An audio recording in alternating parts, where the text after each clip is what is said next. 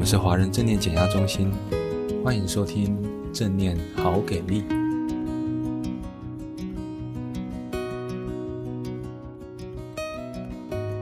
嗨，各位听众朋友，大家好，我是凯丽，今天又来到凯丽的 Podcast 时间。那我们今天邀请的来宾是婉珍。嗨，大家好。从 Podcast 开播以来，其实我们收到非常非常多就是观众的回馈，因为其实呃近几集的 Podcast 我们做了很多生活化的主题，像是减重啊、电影相关的啊，还有就是我们上一集我跟婉珍说到的露营，其实这些主题都跟生活有非常大的连接跟关系。那今天想要来。聊一聊，就是生活中一个密不可分的东西。你想想一下，想一想，我们生活每天都会用到什么？空气、阳光、水。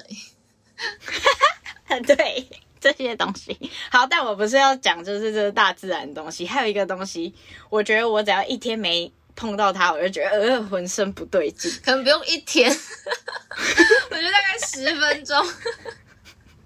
嗯，去吃个午餐忘了带，就是觉得我不太行的。不知道大家这样有没有猜出来？哦、真的，真的。我我只要就是，比如说，呃，我只是要收个包裹，要走出门，走出门就发现，哎，已经关上门，走到楼下发现 这个东西没带。明明拿完包裹就要回家了，可是还是会觉得啊，不然还是拿一下。拿一下。你们家要爬几楼？还好，我家有电梯。哦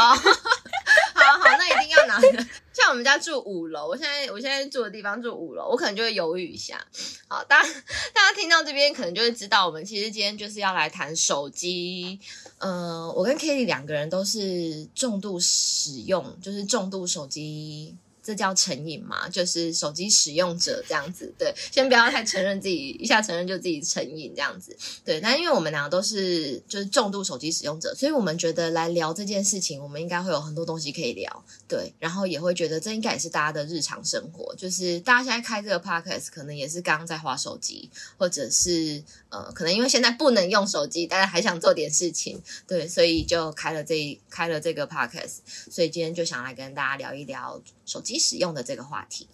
嗯嗯，就是啊，其实现在我们的生活真的跟手机这个东西密不可分。不管我今天想要吃晚餐，哇，点开 Uber Eats，马上就可以叫晚餐了；或者是我今天想听音乐啊，或是我想看什么影片，或者是看新闻，我们全部都可以用手机完成。那不知道婉珍平常用手机都在做什么？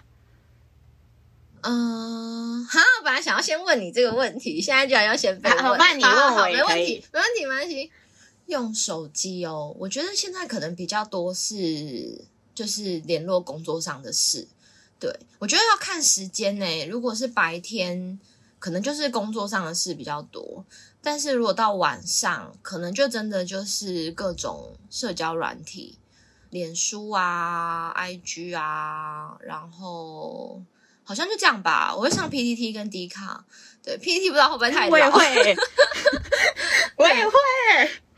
对，其实我刚刚我刚我刚刚讲过，就想说，其实大概也就这几个，可是为什么好像感觉花这些事情的时间很长？我想说，哎，我也讲不出别的了，但是好像光这几个就已经够花了。对，我是还没有滑开始滑抖音啦，因为我觉得那应该太恐怖。我觉得抖音跟小红书，我现在目前还没有入坑，因为我听很多朋友在讲说那个。一玩下去就是很恐怖。我想说，以我这种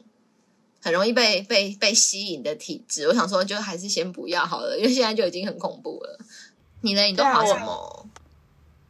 嗯、呃，我都会。我觉得有一个很神奇的事，诶，时间好像就在滑手机的过程中慢慢的 流失。是，我都有知道我在滑什么，就是除了要滑一下 Instagram 外啊。就是还要，我很喜欢看漫画，就会用 iPad 看一下漫画啊啊！除了这些还要做什么？我还要玩一些手游，所以我觉得是回家可能 对我超忙。所以，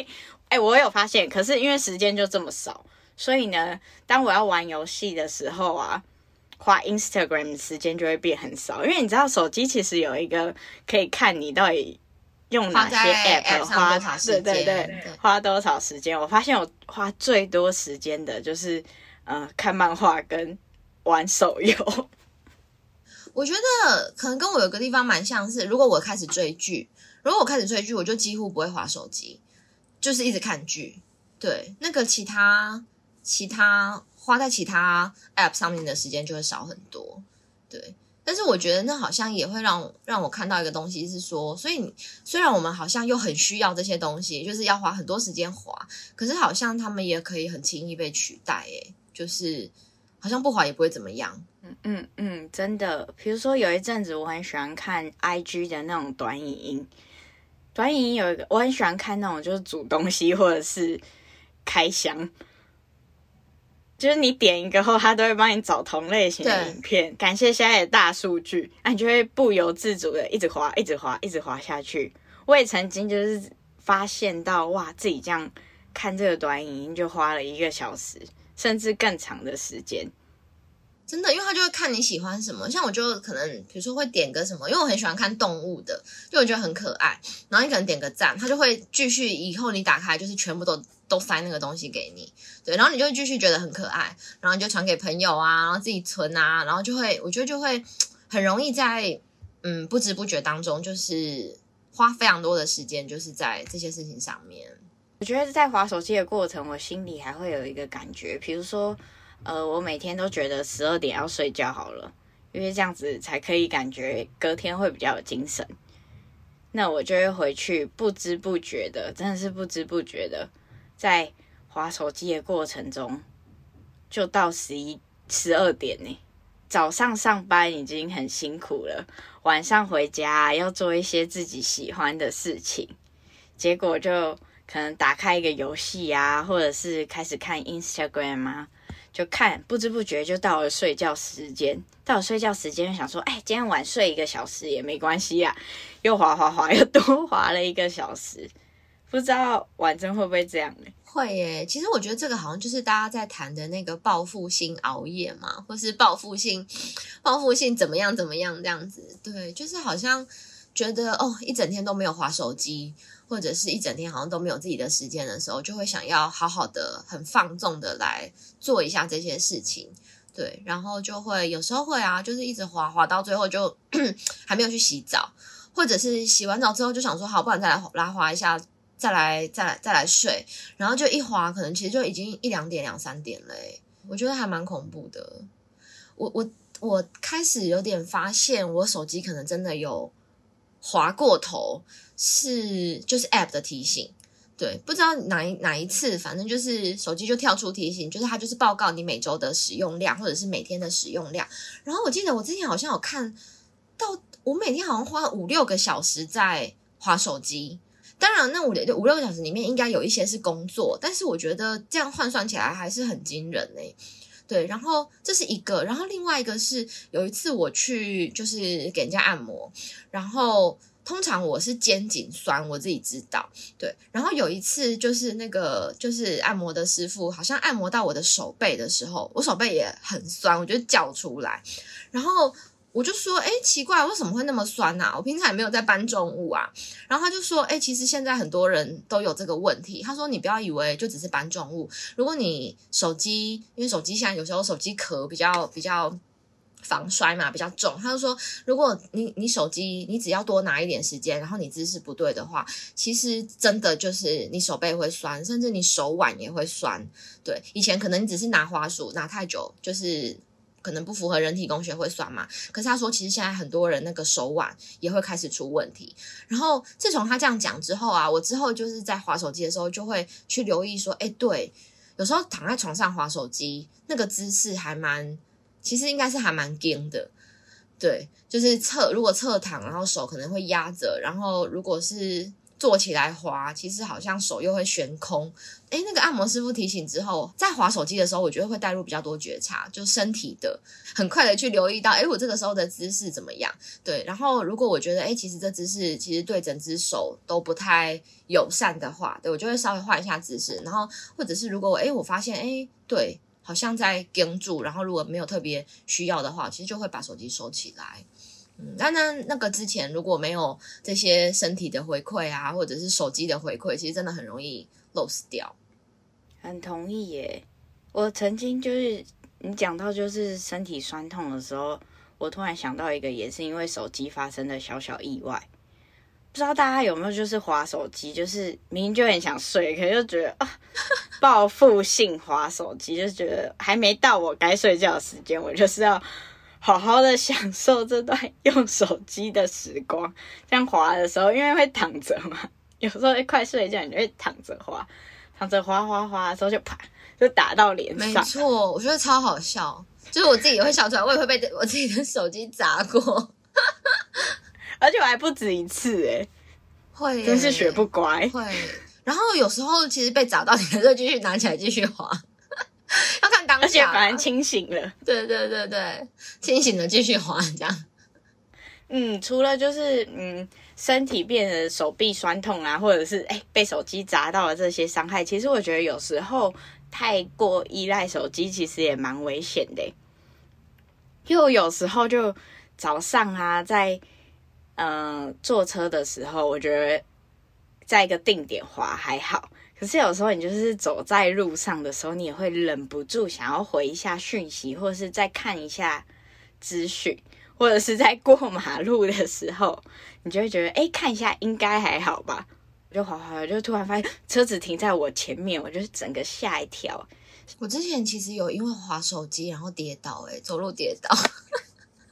我觉得超丢脸，很多年前了啦，就是在走路嘛，然后那个就是人行道，有时候就是高会有一些高低落差，所以我就一直滑，一直滑这样，然后我根本就没有看到那个有一个台阶，然后我就真的跌倒，我就是膝盖有点微破皮流血的那种，但我当下就是赶快装镇定，赶快站起来，就赶快看一下旁边没有人，赶快赶快往前走，然后回去就跟就跟我朋友说，哎，天哪，我也觉得我太滑手机滑太夸张了，但是。我觉得后来就是当下可能觉得天哪，我以后都不要这样滑手机，但是很容易没有没有留意到这些这些，比如说可能会带来的伤害啊、意外，或者是自己到底在滑什么，到底有没有这么重要，一定要牺牲这些可能的安全去这样做。我觉得如果没有觉察的话，其实后来也都还是这样滑，欸，嗯，甚至我觉得。刚刚在谈的那个是生理上面嘛，就是那个安全。但我我刚刚在想，对，我觉得滑手机它真的会对生活造成很大的影响。像我跟我有时候回去家里，对，比如说呃跟我爸妈啊，或者是跟我阿公，就是有时候很久不见，然后就是就跟他们聚在一起，然后就是在滑手，我还是会滑手机，但是一边滑好像会觉得一边有点罪恶。就觉得说啊，好像回来应该要多陪陪他们，可是就会有一种感觉是，呃，还是有一些想看的东西，或是还是有一些想想处理的事情，对，所以就会一边可能跟他他们坐在一起，然后他们是也不会说什么，因为他们自己也会滑，对，但是我心里面有时候就觉得啊，是不是应该要放下手机啊，然后多多跟他们讲讲话，但是有时候就是还是觉得啊，很想多滑一下，对，就是会经历那个那个挣扎，嗯。真的，而且现在手机很方便。我还曾经就是在吃饭的时候看到隔壁桌的人他们在聊天，用手机聊天呢。天哪！我到底为什么不讲？你怎么知道？你你怎么知道他们用手机在聊天？这这这是看到啊！哦哦，看到他，你眼睛也太好了。我看到好像很多是那个父母会塞手机给小朋友，或是平板，吃饭的时候。对，对，就是好像小朋友可能哭闹啊，或者是然后不吃东西，爸妈好像就会塞平板给他们。嗯，可是其实那个还蛮危险的，就是其实有蛮多呃研究报告都有指出说，孩子可能太早接触三 C 产品，他们其实注意力啊、呃认知的发展啊，其实都会受到蛮多影响的。嗯。之前看到一个是说，因为那种三 C 卡通啊，或者是因为孩子会看很多动画嘛，所以他们可能会对于那种呃视觉，比如说要是比较刺激的，要有颜色，要动来动去，然后要有很多声音，对，然后很多图像化的刺激，他们会对于这些东西会特别的敏感。然后就会对于比如说一般你你在念书要学写字啊、看文字啊、看黑板啊、看这些黑白的东西、课本上面的东西，好像就会显得没有那么有趣。所以孩子其实能够维持在课本书或者是文字上面的那个注意力的那个时间，其实就会下降很多。那其实其实都跟三 C 有关。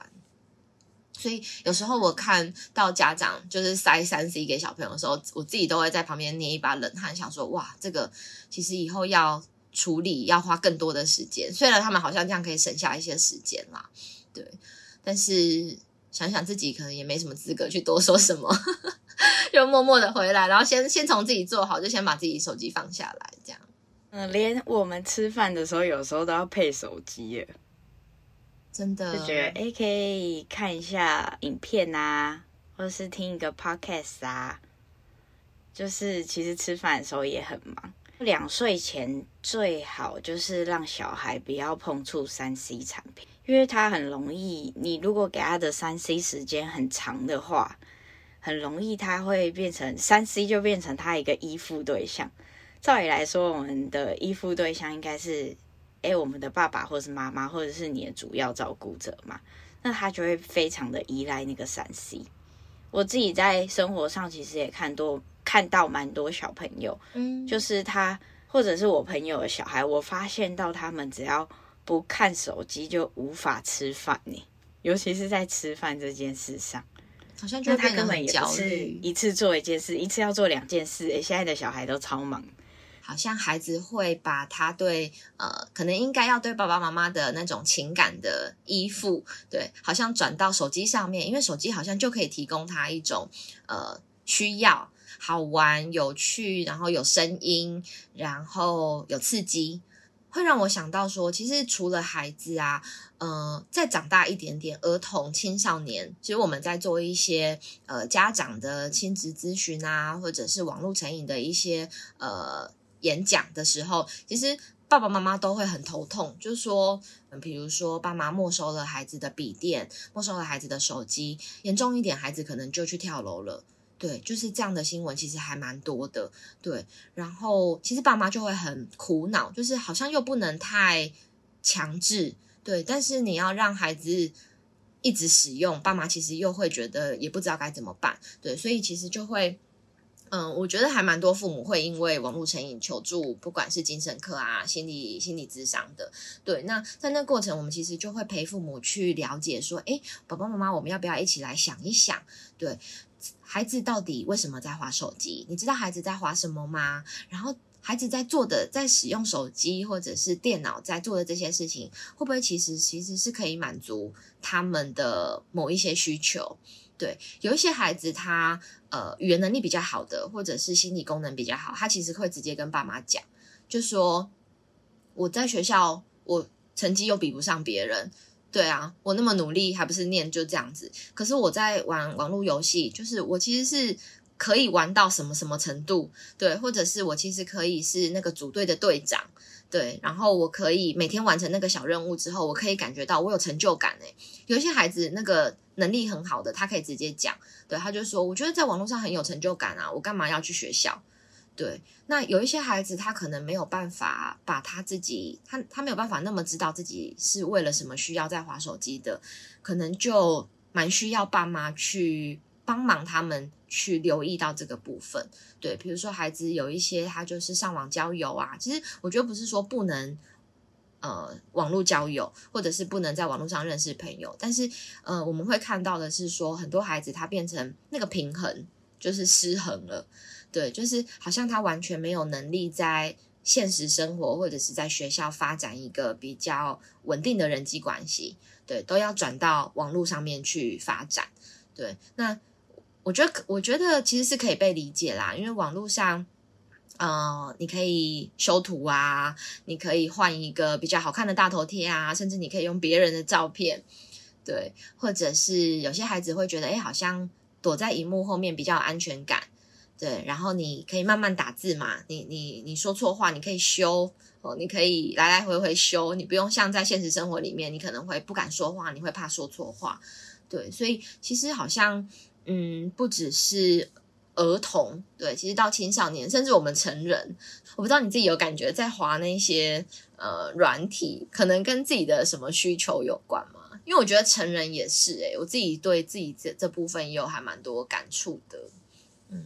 刚刚那段话含金量很高、欸，诶大家都有听到吧？真的、我在想，嗯，确实我们在做某一些行动或做某一些事的时候，应该是有一些。需求会有一些想要被满足。刚刚听到就是小孩那一段，其实哦，哇，没想到孩子其实他也可以知道自己为什么想要这么做。对啊，我刚刚在你在说，就婉珍在说的过程中，我有想一下，嗯，那我要来问自己一下，为什么我想要滑手机滑这么长的时间？我之前有稍微留意一下自己在发文的，因为我之前有一段时间，好几年前有段时间也是很爱发现动，对，然后嗯，后来因为开始自己知道自己滑太多了，所以就会呃比较常常去留意自己那个发文的当下那个感觉，或者是期待，或者是想法是什么。然后有些时候，我觉得就只是很单纯的很想跟朋友分享，比如说，哎，这个东西很好吃，或者是啊，看到动物很可爱，就会很想分享。但我觉得有时候可以觉察到更多，或者是更深。比如说，哎，我可能在这过程当中不知不觉，其实好像是想要去经营某一些形象，对，比如说，哎，我都在干嘛？然后这好像代表怎么样？对，那我觉得发现这个东西之后，我觉得还蛮危险的。如果都没有发现的话，那好像就会一直往自己心里面的那个动力去。你可能就会呃去搜集各式各样可以符合这个形象的生活片段，对。那我觉得那个其实会让心还蛮忙的，对。然后不知不觉当中，好像生活里面的其他片段好像都会被呃排除，或者是被自己认为没有那么重要，因为没得放上去，好像就没有那么重要。嗯，刚刚听完真的分享后，我就是回想，好像我也有一段时间非常爱发文呢，尤其是 Instagram 刚流行，刚出还没那么多人，当它开始流行，尤其是限动开始的时候，真的会觉得无时无刻都想要发限动，或者是看看身旁的朋友在做什么。可是，呃，有一天呢、就是这是我自己的经验，我就发现到，诶，为什么我会一直想要这么做？就是想要去看别人过得怎样，到底跟我有什么关系？或者是想要让别人知道我过得怎样，到底有什么关系？如果今天他真的是我好朋友，或是真的是跟我很有很有连结、很有关系的人，他就会来赖我啊，他不一定要从 Instagram 找到我，或者是 Facebook 任何的。社群软体，于是呢，我就给了自己一个小小的挑战，实际就是不用这些东西多长时间，我已经忘记了。但我就是呃，有可能三个月吧，都没有用 Facebook 或者是 Instagram。那你是删掉那个 App 吗？还是就是放着但不用？是呃，我有删掉，我就是不让它出现在手机里面。我觉得好像要做到要删掉，欸，诶，就是。如果放着，好像很难看到不用。嗯，我发现好像其实不用也不会怎么样哎。好像我对这个东西的呃想要使用的连接就不会那么深了，不知道这是为什么。其实我会想要做这个小小的实验，也是因为我看一本书叫做《深度工作》，那个作者他也有曾经。这样子做，他说：“如果我们要专注的话，其实诶是可以这样试试看的。不然，其实我们都很长很多工的处理，同时处理很多件事，滑手机、吃饭、在听 podcast，可能这样子。所以，我觉得也就是想做这样的实验，也觉得说，诶，好像真的没有滑手机也不会怎么样。当我这么做之后，我发现到我可以。”完全不用 Facebook 啊，在使用 Instagram 的时候啊，就是之后又开始用的时候，我也不会一直无止境的去看别人的限动，或是我要我想要发什么限动，嗯让别人知道，哎，觉得还蛮有趣的。其实我觉得应该是，嗯、呃，你不划手机之后，好像听起来还有蛮多事情可以做的，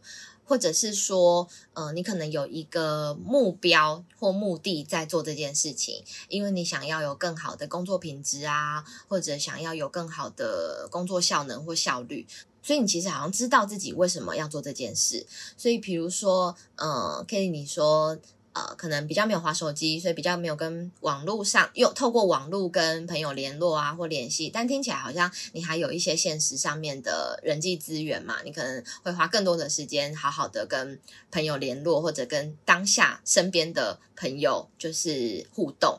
然后你也可以好好的工作，所以好像呃不用这些社交软体，其实是呃第一个是你自己决定的，然后再来是。呃，这些社交软体可以带来的需求的满足，好像在日常生活当中你自己也可以去做到。对，那其实我觉得还蛮蛮棒的。对，因为很多青少年，我们刚刚在谈说，为什么他可能手机或笔电没收，他就会要做出一些用用生命在威胁，甚至是结束自己生命的事情。那其实是跟他的整个需求就被抽掉了。如果他的人际资源全部都在网络上才有。对，如果他的连结有连结的感觉，有成就感，对，然后有自己还不错的感觉，全部都在网络上，那可能网络抽掉，真的就跟结束他的生命一样。呃，这真的就会像，比如说戒瘾，就戒毒，就是比如说他可能不喝酒之后，他就呃呃不对啊，不不抽烟之后，可能就。暴吃，或者是不喝酒之后就迷上另外一个东西，因为如果那个需求始终没有被满足的话，那其实就会转向成其他物质或其他非物质的依赖，这样子。对，所以我觉得你会觉得，诶，好像没有用也不会死。我觉得那可能是跟你有很好的人际资源，然后你知道自己为了什么而做这件事情，我觉得会跟这些东西还蛮有关的。所以，所以那个需求即使没有透过手机满足，好像也不会怎么样。但我觉得我这也算是比较激烈的方式而，就是完全不用。可能因为我也看过一些新闻，就是真的就像婉珍刚才所说的，就是呃，父母亲去他呃青少年可能在玩线上游戏，父母亲就去拔掉电源，就他就拿刀想要伤害别人这样子的新闻，其实也蛮多的。那其实会引发很大的冲突哦。嗯嗯嗯嗯嗯，而这些冲突其实是可以避免的，对不对？我觉得是有机会避免的，只要父母能够去看到孩子这一些手机使用的行为底下，那到底跟孩子在经历什么样的困难有关？我觉得父母有机会看到孩子为什么在做这些事情，就比较有机会透过这样子的看到，然后好好跟孩子连接。嗯，但是我觉得可能父母会比较焦虑啦。如果当父母比较焦虑，或者是急着只是想要去呃抑制孩子这样子的行为，那就很容易看不到。我觉得不止父母看不到小孩，有时候我们自己太用力或太专注在做某些事情的时候，好像也会看不到自己跟这件事情真正的连结是什么。这样子，我又呃想到刚刚前面问的，我到底为什么划手机？我觉得真的有点像是在报复性的休息。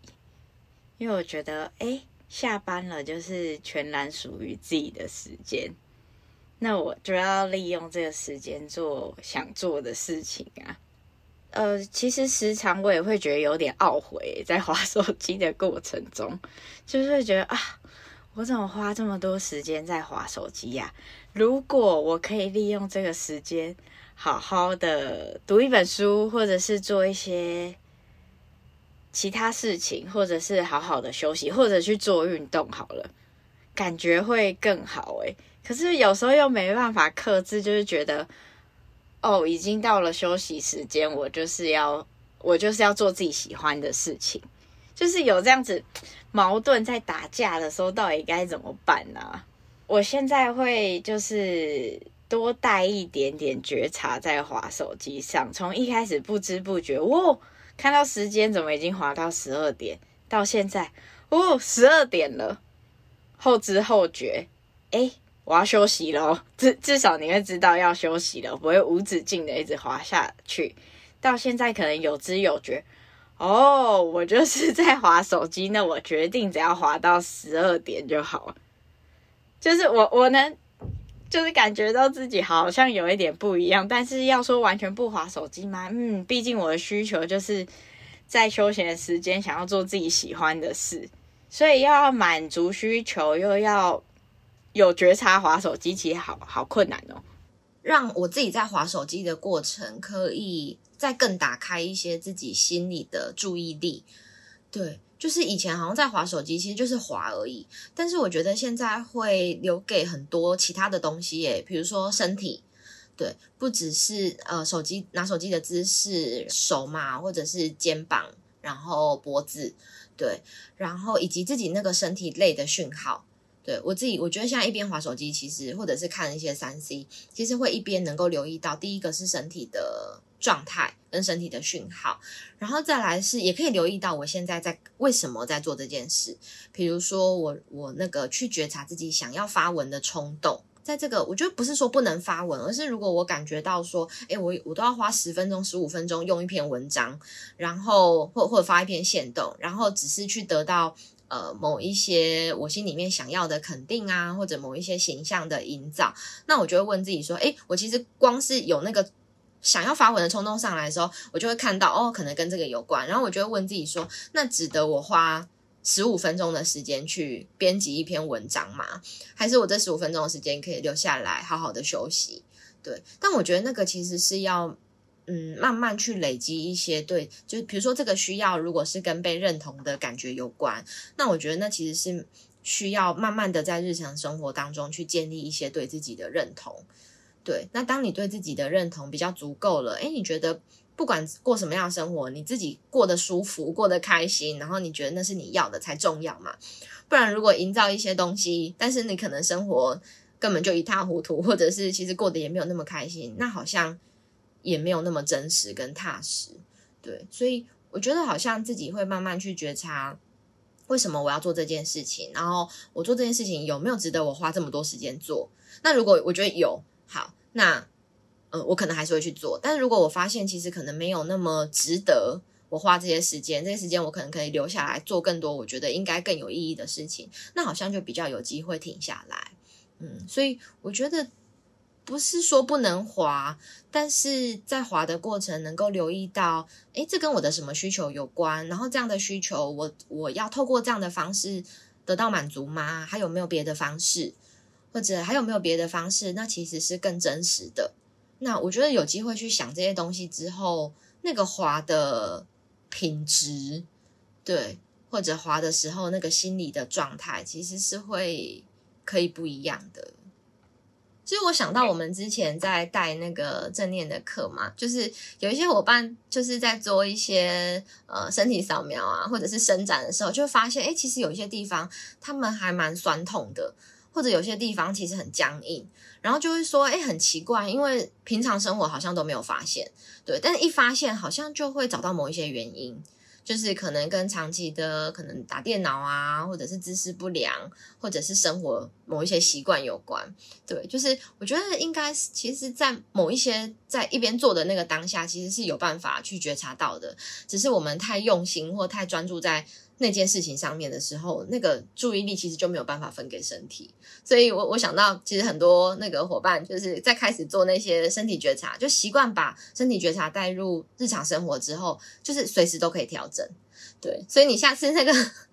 打 Switch 的时候，对对对，可以那个留意一下那个身体的讯号，就可以，就是即使你可以，这有办法吗？如果太放松的打，会不会就没办法过关？我觉得有可能呢、就有些关卡就是 一定要卯足全力，要很用力的感觉。哎、欸，可是对啊，我没有试过哎，下次可以试试看，感觉搞不好更容易过过关呢。我觉得不然，其实就是呃，你要记得休息，对吧？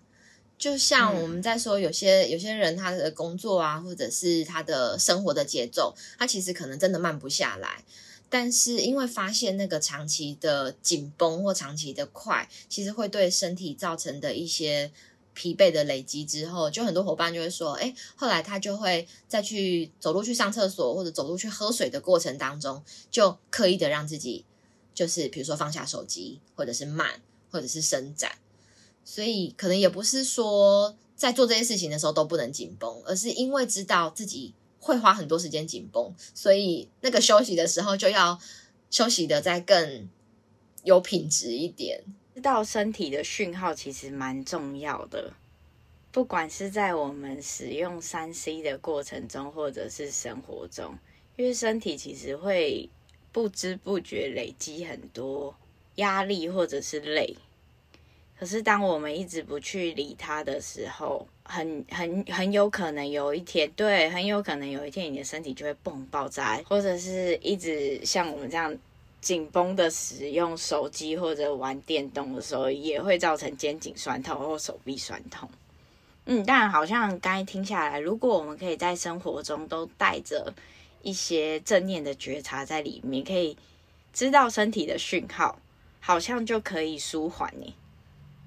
我觉得把觉察带到滑手机或三 C 或电脑的使用，就有很多路可以走。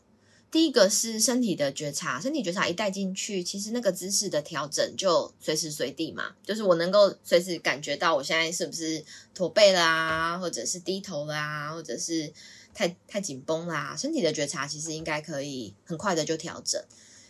然后再来，我觉得就是念头想法的觉察嘛，对，就是当我们身体稳了之后，我们其实比较有机会看到自己在想什么。然后在做这件事情的时候，当下可能是想要什么样的感觉，或者是被什么样的感觉所推进，然后有机会看到，就有机会选择嘛，可以选择我要把这样子的感觉给满足或是完成，或者是有另外一条路，就是，诶，我一定要透过手机才能满足吗？没有其他的满足方式吗？透过手机的满足，这个品质怎么样？对这个连结或这个真实的程度如何？对，我觉得有机会看到，哎，然后勇敢的问问自己，其实好多选择就会在眼前开展出来，不就会知道不一定当下要满足自己的需求，因为有些时候我就会觉得，哎，这时间用来看书好像也不错，我就会去选择做看书这件事，而不会感觉你的心好像一直被跟手机绑在一起。我我我们也不是说都不能滑手机，只能去看书。其实那样子好像又变成另外一种绝对，另外一种二元。因为现在的生活其实已经不可能没有没有手机的，我们也不可能再回到没有手机、没有网络的生活。所以其实要做到完全断开网络是困难的，而且那其实是不切实际的。所以我们应该可能想一想是怎么样好好使用手机，而不是被。手机或网络给使用，我觉得那就很需要我们时时刻刻把觉察给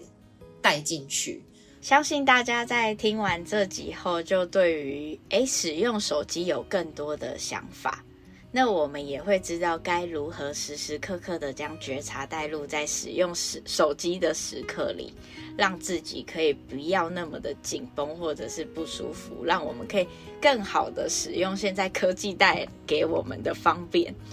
其实也会很好奇，就是大家听完之后有没有一些觉得还蛮有共鸣的部分？比如说你可能也被那个手机砸过砸过头啊，或者是诶其实也有发现自己在滑手机的过程，那个内在的需求是什么？对，那跟心里的某一些什么样的感觉，其实是还蛮有连结的。如果大家有一些回馈或者是共鸣，想要分享给我们的话，也可以来 Podcast 上面留言，我们都会看到。那我们今天就到这里喽，谢谢大家，拜拜，拜拜。